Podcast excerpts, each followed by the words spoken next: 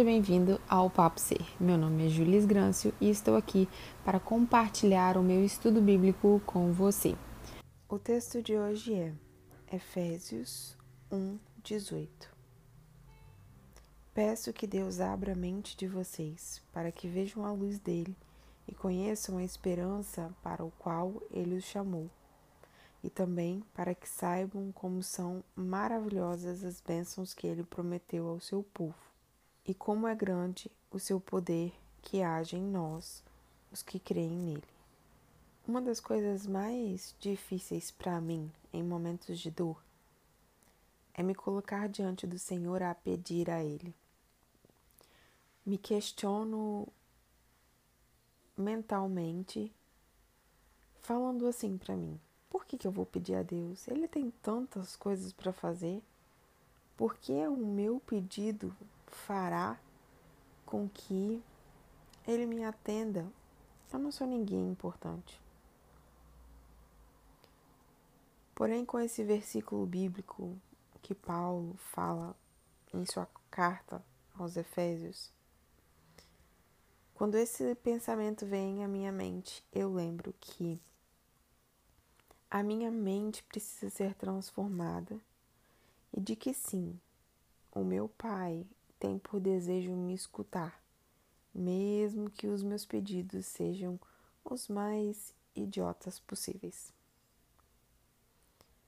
O fato de ter liberdade para entrar na presença do Senhor é o que me envolve e me chama a estar com Ele todos os dias.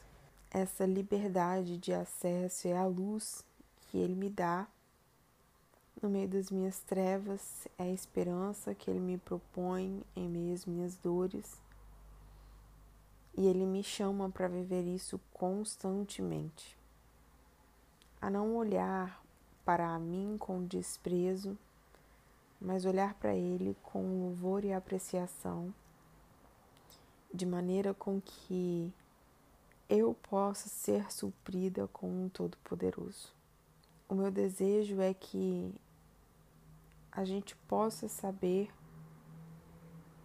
as bênçãos do Senhor para com as nossas vidas nesse podcast de hoje. As bênçãos, de, as bênçãos dele são mais do que bênçãos materiais. São bênçãos emocionais, são bênçãos afetivas, são bênçãos relacionais, são bênçãos de conhecimento isso transcende o tempo e espaço da nossa vida.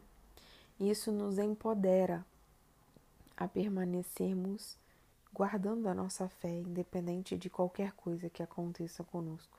Crer no Senhor é muito mais do que ter uma convicção, uma devoção. Crer é um ato de autocuidado, é um ato afetivo em que nós somos chamados a nos aproximar de alguém que nos supre. É como o Salmo 1, árvore plantada junto ao ribeiro, que em todo o tempo dá fruto, porque as suas raízes estão fincadas na água da vida. Que o Senhor, hoje, na sua vida e na minha vida, possa abrir a nossa mente de maneira que a luz nos alcance e que essa proporcione vida no nosso viver. Uma vida cheia de esperança, que mesmo diante das dores e dos choros, a gente tenha um olhar fixo na eternidade, em uma vida atemporal, onde a gente pode expressar que todas as coisas cooperam para o bem daqueles que amam a Deus, porque Ele nos amou primeiro. Tenha um ótimo dia.